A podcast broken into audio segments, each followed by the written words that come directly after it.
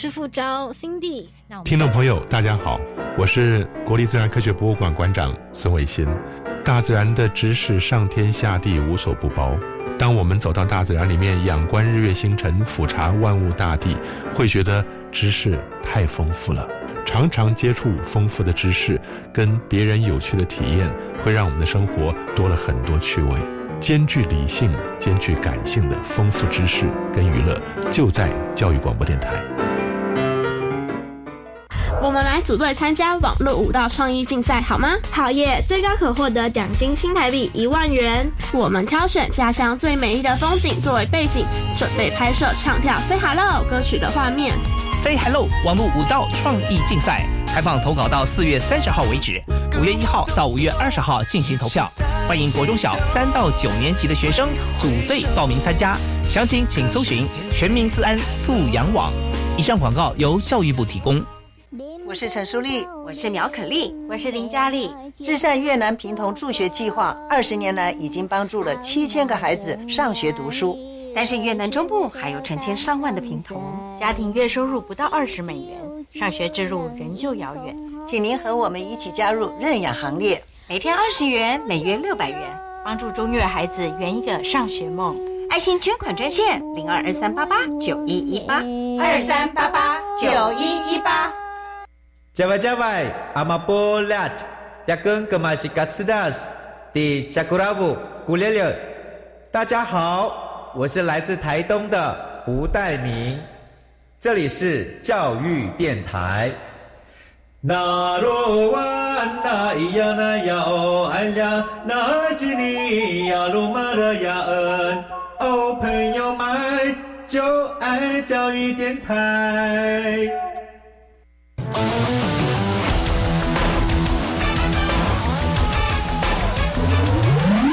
嘿，同学，你可知道你的突发灵感可不只是做梦，而是可以完成的梦想吗？日常小念头，未来有看头，就在这里，有同学们的观点与实作。每周一晚上十一点半，一起来收听端端主持《青春创学院》。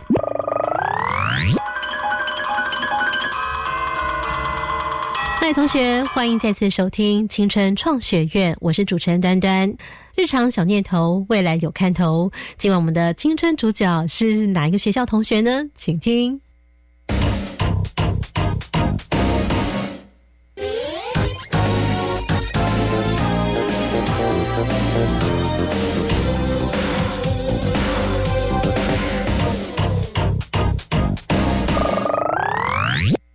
大家好，我是陈培军，来自台中的明道中学，专长是有关电子的方面。然后无聊的时候会做做手工艺，像是焊接电路啊，或者是烧水管之类的。呃，我是廖光颖，然后我来自台中第二高级中等学校。然后我的兴趣是对科学的研究以及探讨。然后我最有兴趣的方面是那个电子电机的组装以及城市设计。还有那个医学方面的知识探讨。大家好，我是黄彦硕，来自中明高中。那，就是我常在为理想奋斗，还有在升学压力的一个矛盾中徘徊。平时喜欢弹琴写诗，那希望能在将来成为一名医生。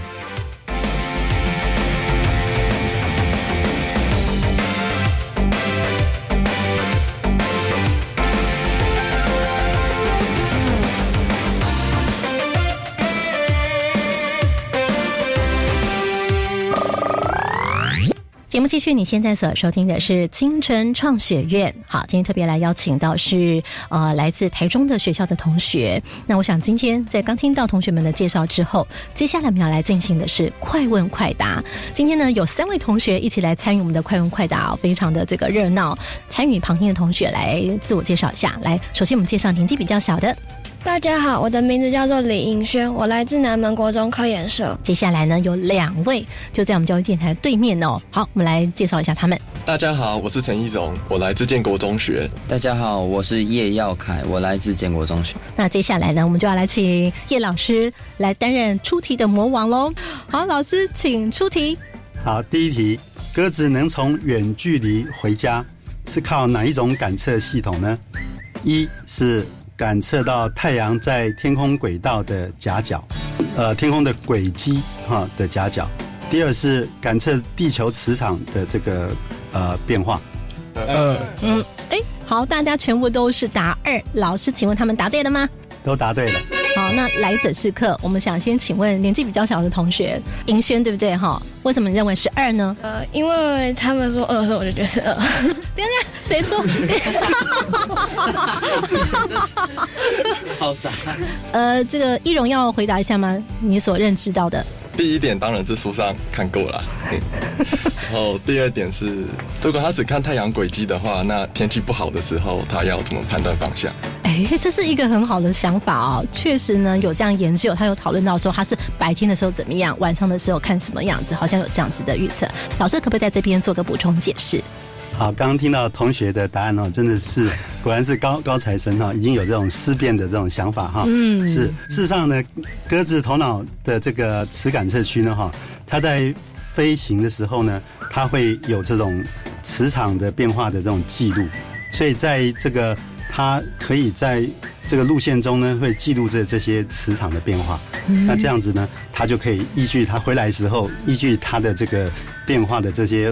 啊，方式哈，那么这些形态，它就可以辨识出哪一个方向是应该是它原来来的方向。所以意思是说，他透过这个来做辨识、来分析，这样找到回家的路线。好，接下来我们要请老师出第二道题。现在呢，呃，尤其是这一两年呢，哈，就是坊间有流行一种叫做磁性的酸痛贴布啊，那这种贴布。不可能没有效，因为没有效啊，市场一定会萎缩。嗯，那但是呢，也没有很清楚的探究它的这个过过程。所以老师要问的就是说，假如这个酸性、这个这个磁性的酸痛贴布有效的话，那可能的作用机制是什么呢？等一下，作用机制是什么意思？易容，你们知道吗？是感觉，就是如果它要达到一个效果的话，它是借由什么原理，然后透过。哪一些方法去达成他的目的之类的吧？大概可以从字面有一点猜测哦。是是。好，那接下来我们就要请老师来告诉我们，有两个答案，请同学们来选择喽，请准备。好，第一个选项呢，就是啊，磁场呢是可以供应能量，所以在那个地方有比较充足的能量，所以就可以疗伤止痛。第二个呢，就是这个磁场呢，事实上。就很像点穴一样，可能就是引发了这个啊生理呢代谢路径的调节。请作答。二。这时候呢，咱们易容呢最快抢答，后面就稍微的晚了一点点哦。那这回我们就要来请问，来易容，你为什么认为是二？这是如果从中医学上面来讲的话，说点穴真的能够达到一些功效，然后这也是老祖宗的智慧啦。可是如果用磁场去做研究的话，一方面是历史上面的文献比较少，就现代科技来讲，也其实没有证明太多事情。所以你想表达的是，你有所怀疑，是不是？是。在你回答二，第二个答案感觉比较有根据一点啊。那我想请问一下，我们南门国中这个银轩呢？你认为？因为我觉得他如果是点弄，像有时候有什么针灸，就可能就是跟放在。点到穴道一样，所以可能我觉得第二个答案比较有可能。这是因为他的猜测的想法。那对面的三位主角，你们的认为呢？哪一位同学要代表诠释一下？因为你们也都选二哦。那个其实呢，我也不太确定。但是从第一个选项中，那个磁铁它磁场这种东西，它应该不是具有能量的，它应该是磁场变动而导致的那个电流的效应，那这样才会有能量产生。所以单纯一个磁场，我觉得应该是不会产生能量的。我们好，我们这边请老师综合一下刚刚三位同学的意见，然后麻烦老师再整合，然后再解释一次，好不好？说实在，这个领域呢，应该是没有那么清楚。嗯，那那事实上呢，呃，刚刚燕硕提到一个观念，应该是哈，就是比较有一个就是具体的形象，嗯，就说应该是磁场的变动的时候呢，好或者怎么样会会产生这些感应电流，然后可能。透过电刺激或用电什么方式来来刺激这个哦，它的这些比较敏感的组织或细胞，然后可能就引发了一系列的这个生理哈这个功能的调调节，啊，这个这个是应该是我认为比较合理的这种猜测。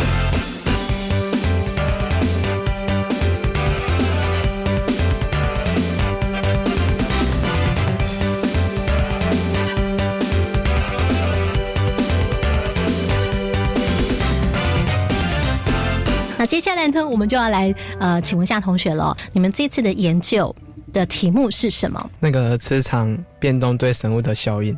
磁场变动对生物的效应，诶，那这样听起来有没有跟刚刚的快问快答有所连结？有没有？尹轩就讲到生物嘛，对不对？然后讲到磁场，都有答对喽。那我想先请问一下对面的三位同学，主角来跟大家解释一下，你们这次做的这个当时会做这样一个研究的灵感哦，其实也是来自你们日常当中的一些想法跟念头，或者是观察。可不可以请同学来解释一下当时的灵感是什么呢？第一点。就是有科学家预言说，有四分之一的人类会因为那个地球倒转的事件而死亡。那我们这个预言，我们就是怀有一个质疑。对，接下来还有呢？就是我们之前有一位学长呢，他在进行残额相关的实验的时候，残额相关的实验，对，然后有提到说头会朝向他施加磁场的方向，就是朝向一个固定的方向。接下来我们就要请今天三位助教。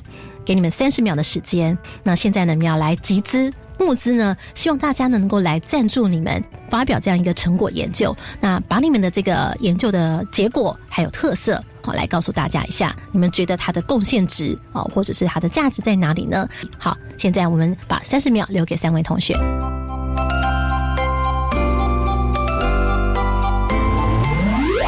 我们的实验是以固定、转动、变动以及随机磁场对。残额的影响，那我们的固定磁场就是在残额的头尾部分别放置 S 级就是的磁铁或跟 N 级的磁铁。那转动磁场就是我们以 Arduino 接上那个步进马达，接上那个两块磁力方向相反的磁铁，在它的四周转动。那我们的随机磁场呢，其实就是也算是固定磁场，但是它的方向可能并没有一致。那那个变动磁场就是在残的头部及尾部。分别放置一块磁力方向相反的磁铁，那以每十二小时瞬间翻转一次。那最后我们发现到呢，固在固定磁场下的鹅，它的头部会朝向同一个方向。然后还有在 N 级磁化的雄鹅，它会去寻找 N 级磁化的雌鹅。那 S 级磁化固定的也是这样子。然后我们也发现它们的死亡率很低。经过磁场大小以及磁场的识变率的比例换算后，我们可以推测人类应该不会有四分之一会死亡的，而且。那个它们的体长以及产卵量也会连带受到影响。那在应用的方面上，我们可以拿它来抑制害虫，然后有利于益虫。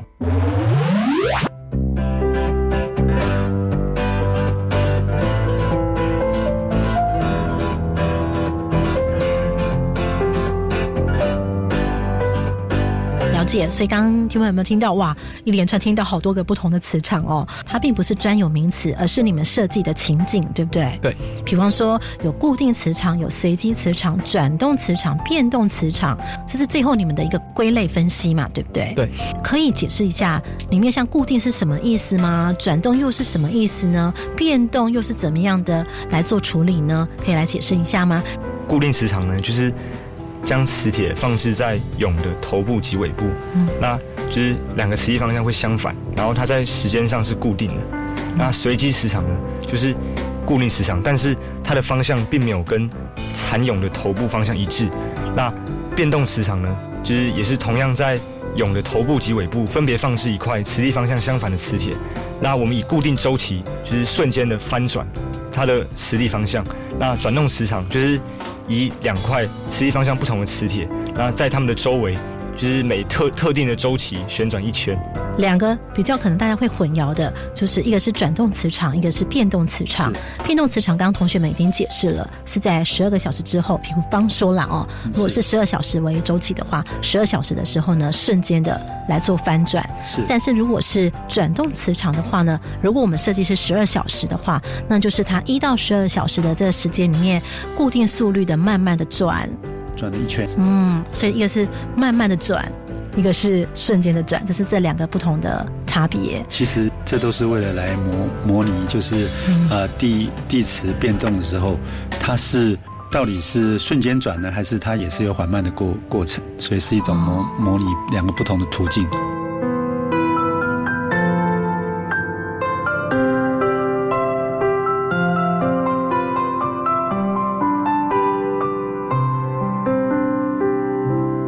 你会觉得说，如果今天同学他们想要做一个生物跟这个磁场的研究，刚刚也听到他们讲到有关于地磁倒转这件事情，他们提到说他们很。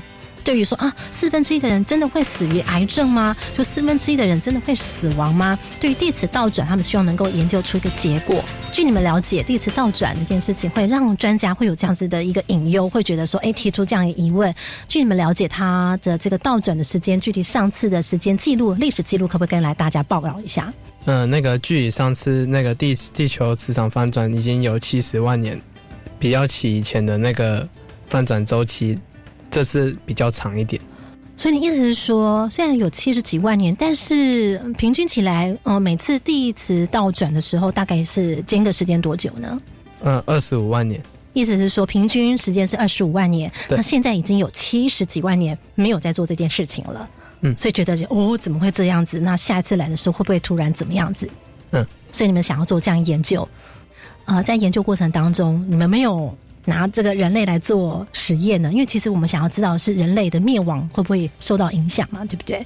为什么你们用的是生物，用这个动物来做研究呢？就是我们不能拿人类来做的原因，是因为我们必须先做那个以模型生物的方式，先实验在昆虫上，才能把它加在人类身上。嗯哼，就像那个以白老鼠来测测试那个一些疫苗之类的。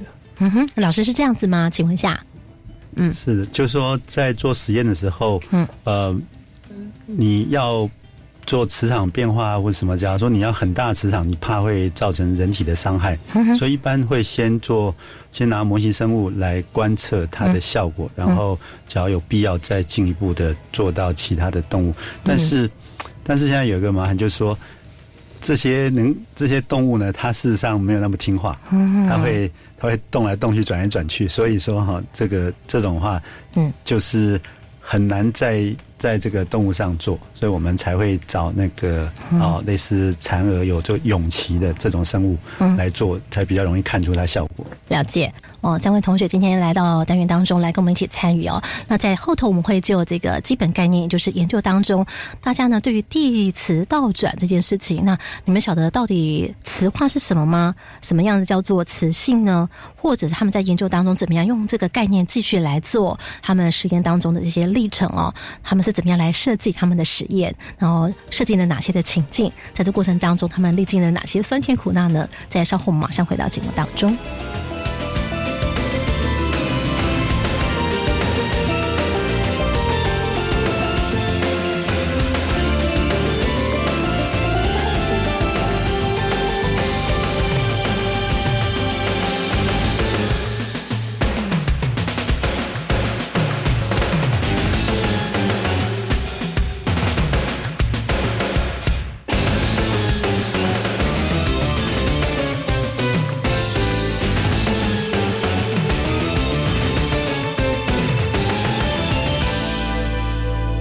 个又比较便宜的方式，这话怎么说啊？为什么这样子是可以让它又安全又又比较便宜？是，就是传传统哈，嗯，用这种啊撒农药啦，或者是什么样呃杀虫剂的方式哈，这种已经是知道说它的后遗症蛮大。嗯那最近的话，美国的公司他们也用用到，就是把这个呃，就是用费洛蒙再加上某些植物的。特别的味道去吸引，去吸引，然后再吸引到某个特别区域之后呢，它可能产卵，可是那个地区呢就已经。呃，用了一些呃生物科技的方法，不是农药，生物科技方法。然后呢，就有一些酵素啊什么，就是让这些它的下一代呢在那个地方生长呢，它就会会死亡啊。那这是第二种方法。那我们它毕竟还是有牵涉到化化学物质。嗯。那我们这个方法呢，就是说，我现在施加磁场之后，然后呢，啊，或者是说让这个雄性呢，可能是啊，就是绝绝育了。啊，就他他可能没有没有生育能力了，让他去跟这雌性的这些昆虫呢交配的时候，那这样的话，那些雌性的它跟它交配，但是它事实上是产不出后后代的，那样就是对它这个这个族群呢产生抑制的作用。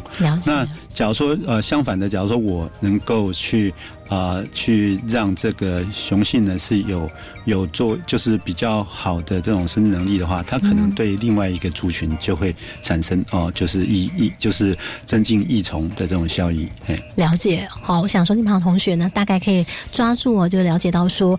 研究的最后的结构，呃，其实是可以提供了一个这样一个价值哦，是透过一个族群昆虫的族群控制的一个方式，对不对？是，就是用单独的磁磁场，不是化学物质。嘿，嗯，简单就说就是透过磁场的控制，是，而不是又透过化学物质这样子。好，那我想呢，待会呢就要来呃了解到，就是说，不仅他们提供了一个这样的一个价值，最主要的我觉得很有趣的意思是，他们还发现了一个。是在研究过程当中才发现的一件事情。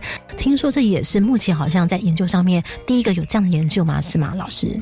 是的，尤其是在这个呃雄性哈，就是相同磁场磁化的这个雄雌性呢，它们的交配有这种专一性。譬如说 N 级的哈，都放在 N 级底下的这个呃雄鹅，它就只会。追逐那个放在 N 级底下的雌蛾，它不会去追逐那个放在 S 级底下的这个雌蛾，所以说就有一一个专一性。那这个就磁场对生物的这个交配产生一个呃独特的这种专一性呢，可能是世界上大概第一个做出这种研究。所以你们在研究里面有一个亮点哦，也是你们在研究过程当中很兴奋的一件事情，对不对？嗯，是，就是那个我们发现说。常常在选择配偶的时候，会出现一些比较特殊的现象。据老师有透露告诉我，这也是好像你们目前在台湾里面第一个有这样子的一个研究是发现，对不对？对对。我们待会呢回到节目中，就要来请同学来帮我们做解密喽。好，待会马上回来。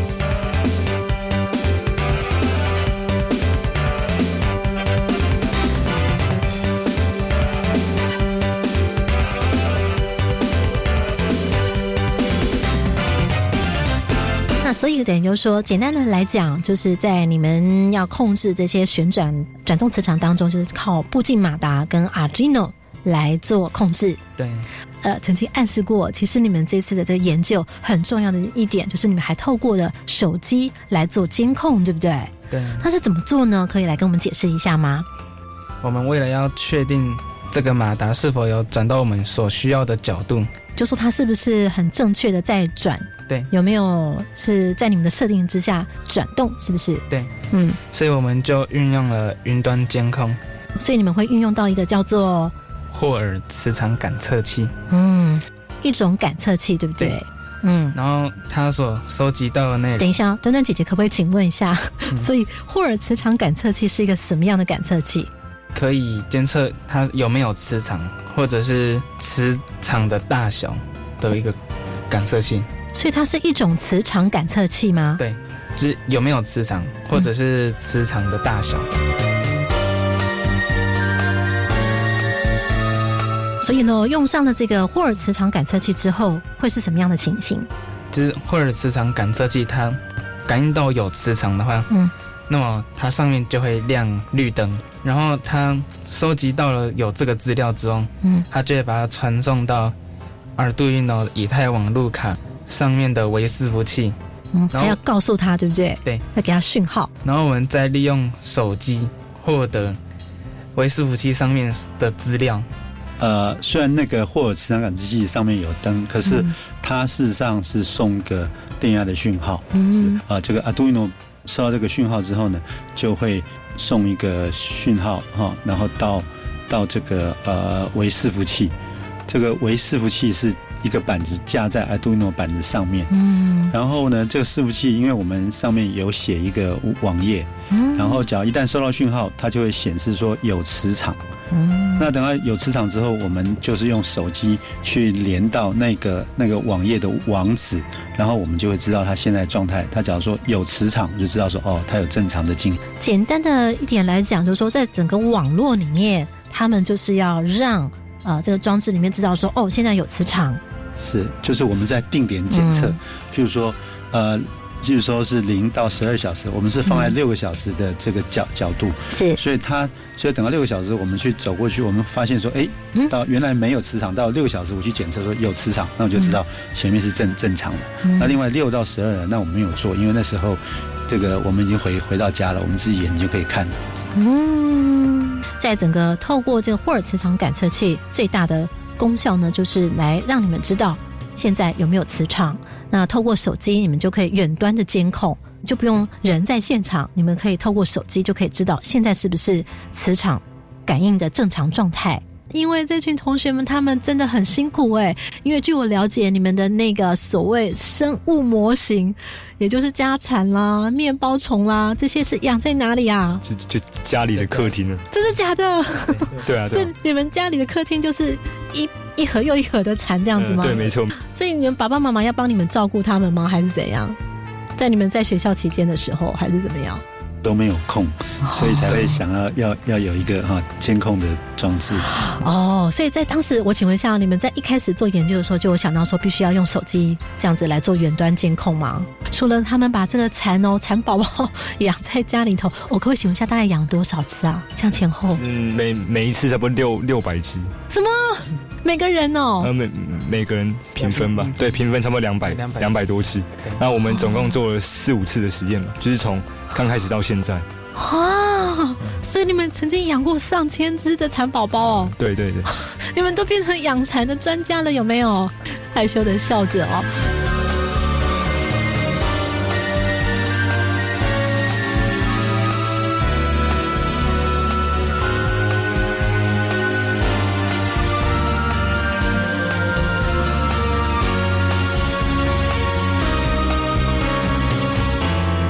我想请问一下喽。所以在这研究过程里面呢，像你们后来有发现到一个很特殊的一个情形，对不对？那同学，你们的研究甚至你们的养蚕过程啊，好像也是有一点点小心酸的哦。嗯，的确，因为我们在养蚕过程中，那个蚕的死亡率我们无法完全的掌控。嗯，就是常常会有一些像病毒或细菌的感染，然后我们很难琢磨。哦，会变成怎么样？有病毒性去感染的时候，就是会大量死亡。哦，所以有时候六百只到最后可能剩下四十只，所以没办法做实验。所以你意思是说，你们回去的时候就会看到大量死亡这种情形。然后就是看到那个景象，像那个汤汁，嗯，死亡的景象，我们无法那个现在形容出来，对吧？就是我们经过一连串的养蚕失败后，那我们就是会不禁想问说会。开始觉得好像一点意义都没有，就是一直在养蚕这样子。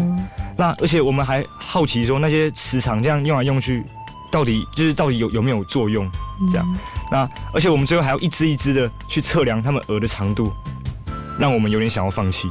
嗯，就是在我国小的时候，我也我们家也有养过蚕。嗯啊，因为那时候空气品质还不错。嗯，所以说你的蚕的只要你的。蚕宝宝只要有定时的去喂桑叶，它都可以变成蛾。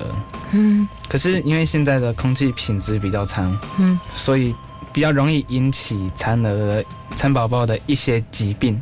可见没有想到说，原来这是你们应该在研究实验之前没有想到的，对不对？没有想到说，原来空气品质的差异会使得你们在研究过程当中有这么大的挫折。意思是这样子吗？对。没有想到说，这研究还让你们真的亲身体悟空气污染的这种状况。你指的是这样意思吗？对，因为据我了解，其实老师也有特别提醒端端，就是说现在真的有大部分的，就像我们前面快快答很多同学，他们也提出，对磁场其实有很多的怀疑，哇，有怎么样的能力吗？这也是当初你觉得说你鼓励同学做这方面研究的原因吗？事实上，哈，谈到这种科科学的研究，在高中的层次，嗯，我。我个人是比较喜欢给学生，就是比较没有限制，去探索，呃，认为不可能的东西。嗯，因为假如你都是探索可能的东西，你的成果可能可以预预期，对不对？也比较保险，但但是呢，你可能失去你当时探索的乐乐趣。嗯，所以说我会觉得，就是大胆的去探探索，可能是他们。就是对这个科学呢，哈，就是拥抱科科学是最好的回报。是，所以老师其实很重视他们当初那个乐趣，研究的兴趣在哪里，对不对？这样他们才能够愿意坚持下去。其实碰到挫折的时候，是。好。今晚节目中呢，非常感谢呃三位同学来自台中不同的三所学校，分别来自有台中二中、中明高中以及明道中学，要非常感谢叶江华老师的带领。别忘喽，在每个礼拜一晚上十一点半，短短主持青春创学院等等同学，我们下回见喽，晚安，拜拜拜拜。